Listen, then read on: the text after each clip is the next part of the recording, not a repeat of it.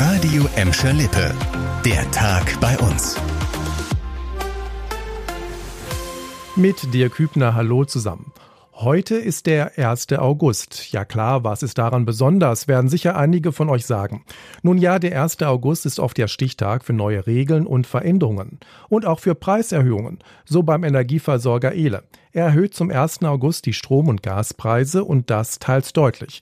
Damit bekommen Ele-Kunden in Gladbeck, Bottrop und Gelsenkirchen die steigenden Energiekosten ab heute ganz konkret zu spüren. Lena Klitzner mit den Details. Vor allem Gaskunden bei uns müssen sich auf höhere Preise einstellen. Der Grundversorgungstarif für Erdgas verdoppelt sich.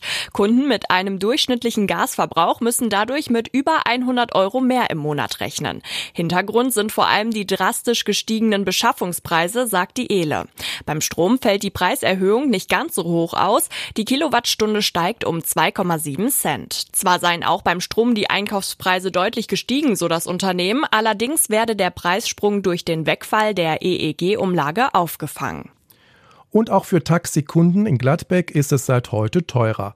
Ab sofort gelten im ganzen Kreis Recklinghausen die neuen Preise und die sind im Schnitt 20 Prozent höher. Der Grundpreis steigt tagsüber um 80 Cent auf 4,30 Euro. Beim Kilometerpreis werden 20 Cent mehr fällig.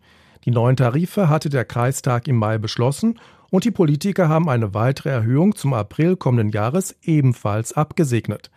Die letzte Preisanpassung war im Sommer 2018.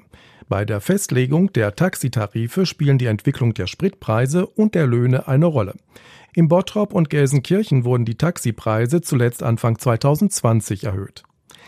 Der 1. August ist auch für tausende junge Leute ein wichtiges Datum. Sie starten heute mit ihrer Berufsausbildung und es gibt auch noch einige freie Lehrstellen in Gladbeck, Bottrop und Gelsenkirchen, allerdings auch viele unversorgte Bewerber. Leon Pollock zur aktuellen Lage. Auch nach dem offiziellen Start heute gibt es auf dem Ausbildungsmarkt bei uns noch viele Chancen für Bewerber. In Gladbeck, Bottrop und Gelsenkirchen sind aktuell 833 freie Lehrstellen zu vergeben. 791 junge Leute sind noch auf der Suche nach einer Ausbildung. Laut der Arbeitsagentur haben die Betriebe bei uns in diesem Jahr etwas weniger Lehrstellen gemeldet als im vergangenen Jahr. Ein Ausbildungsstart ist auch in den nächsten Monaten noch möglich. Die Agenturen wollen deshalb nochmal intensiv beraten, um Bewerber und Unternehmen zusammenzubringen.